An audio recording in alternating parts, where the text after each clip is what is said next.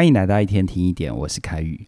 很多人说学习是孤独的，可是你知道吗？只要你加入起点文化的 Podcast，每天就会有六万位朋友陪伴你一起学习。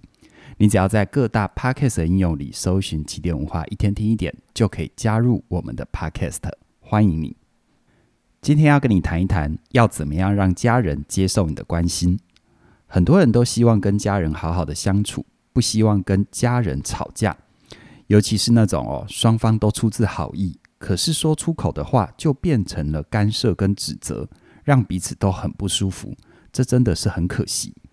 就像我一个学员，他的妈妈很习惯用做家事来照顾家人，所以常常在家里打扫啊、煮饭啊、洗衣服啊，平常只有买菜才会出门，很少做运动。而最近这几年，母亲年纪大了。健康的情况有点下滑，很容易腰酸背痛，还是坚持要自己做家事。这位学员想要帮妈妈请打扫的阿姨来帮忙，妈妈又嫌浪费钱，所以拒绝了。这让他有点挫折，觉得哦，他根本拿妈妈一点办法都没有，而这或多或少也伤了母子之间的感情。我进一步了解他是怎么样跟妈妈表达关心的，这里就有很重大的发现。原来啊。他在提出请人来打扫这个选项的时候，他是这样跟妈妈说的：“他跟妈妈说，你整天在家里看电视，都不照顾自己的健康，又不肯让我请人来帮忙，啊，你到底要我怎样？你听出来了没有？这个学员的出发点其实是善意，但他表达关心的方法让人不舒服啊，很有可能这才是他妈妈拒绝的主要原因。”但是具体来说，像这种担心家人缺少运动的情况，要怎么沟通呢？今天跟你分享两个解方。第一个解方就是调整语言。回到刚刚学员的例子，他那句话会让人听了不舒服，最主要的原因就是他没有意识到自己说的其实是伤害，而不是在表达爱。国际非暴力沟通中心的创始人马歇尔·卢森堡博士，他曾经说过一段话。可以很好的区分你说的是爱还是伤害。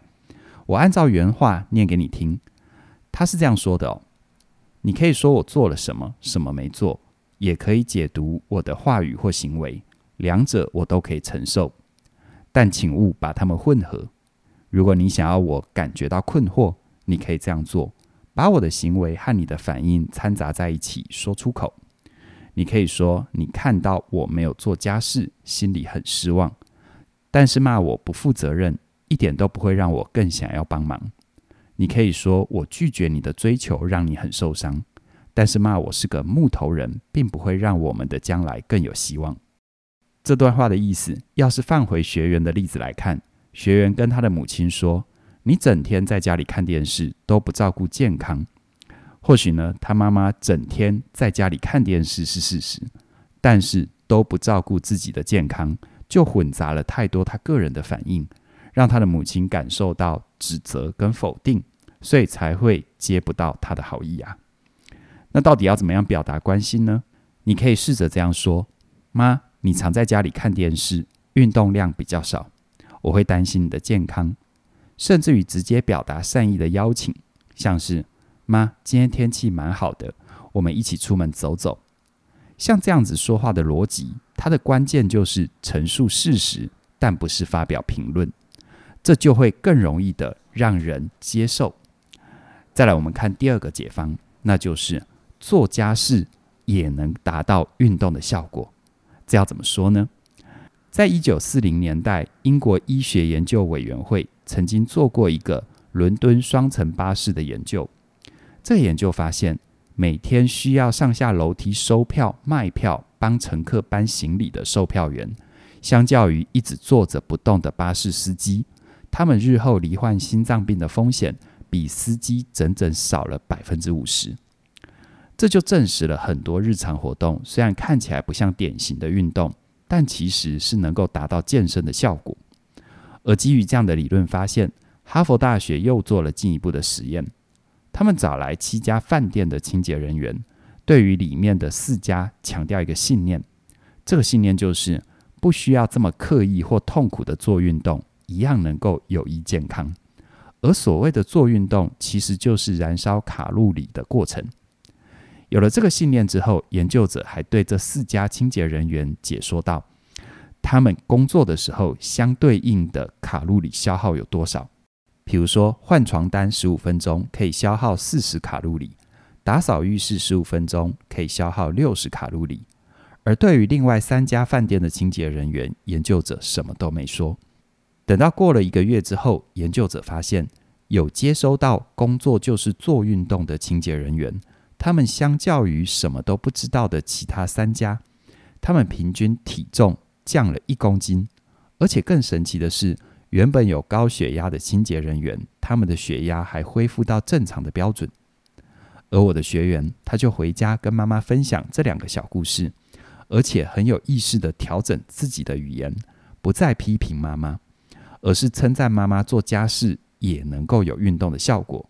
虽然他妈妈嘴巴上没有说什么，但根据他的观察，他发现妈妈做家事的时候变得更容易出汗，腰酸背痛的情况也减少了。这很可能是听进了做家事也跟做运动一样这样的信念，而改善了身体状况。我一直相信哦，信念可以改变人生，而了解会为你带来更多的可能。